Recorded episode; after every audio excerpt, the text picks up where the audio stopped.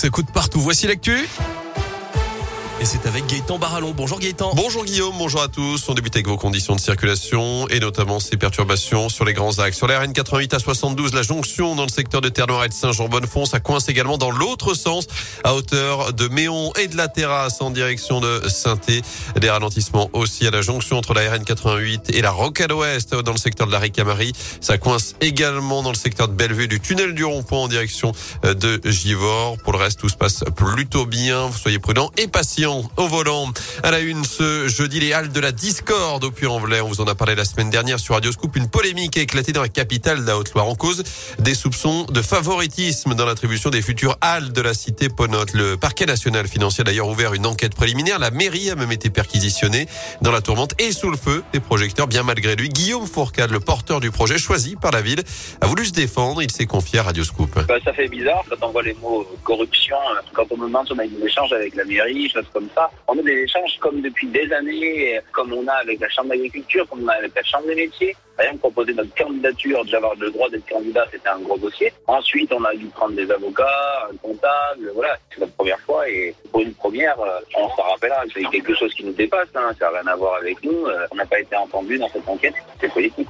Politique selon Guillaume Fourcade, car l'autre dossier qui est en concurrence avec le sien émanait d'une personne présente sur la liste de gauche aux dernières élections municipales de 2020. Alors bisbille politique ou vrai dossier à creuser La réponse de Laurent Joigny, chef de file d'un groupe d'opposition au Puy-en-Velay. Ça c'est la justice qui doit en décider. Hein. Par contre, le sujet des marchés publics nous intéresse. Depuis que je suis élu, il ne s'est pas écoulé une année sans qu'effectivement euh, nous ayons des craintes et plus que des observations à faire. Maintenant, sur le dossier en question, nous n'avions rien détecté, en tout cas lors du vote mois de décembre, puisque nous avons voté sur ce dossier au mois de décembre. Il faut aller vers plus de transparence, ça c'est certain. Maintenant, encore une fois, sur cette affaire, il faut que la justice puisse faire sereinement son travail. Et le groupe d'opposition socialiste écologiste s'était d'ailleurs abstenu en décembre dernier lors du vote sur le sujet.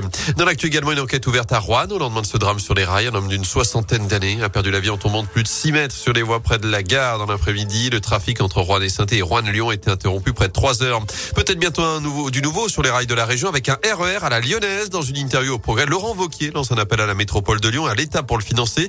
L'idée, c'est de connecter près d'un tiers de la région par ce RER, e soit 3 millions d'habitants par le train, le tram-train ou encore un bus à haut niveau de service.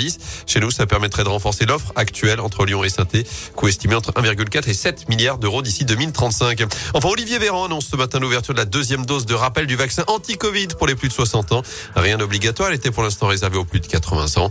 Selon le ministre de la Santé, on a passé le pic du rebond et des chiffres en baisse de 5% depuis 5 jours. Et puis dernier jour pour donner à saint avec cette collecte de sang à l'hôtel de ville de 9h30 à 13h30 et de 14h30 à 18h30 ce soir.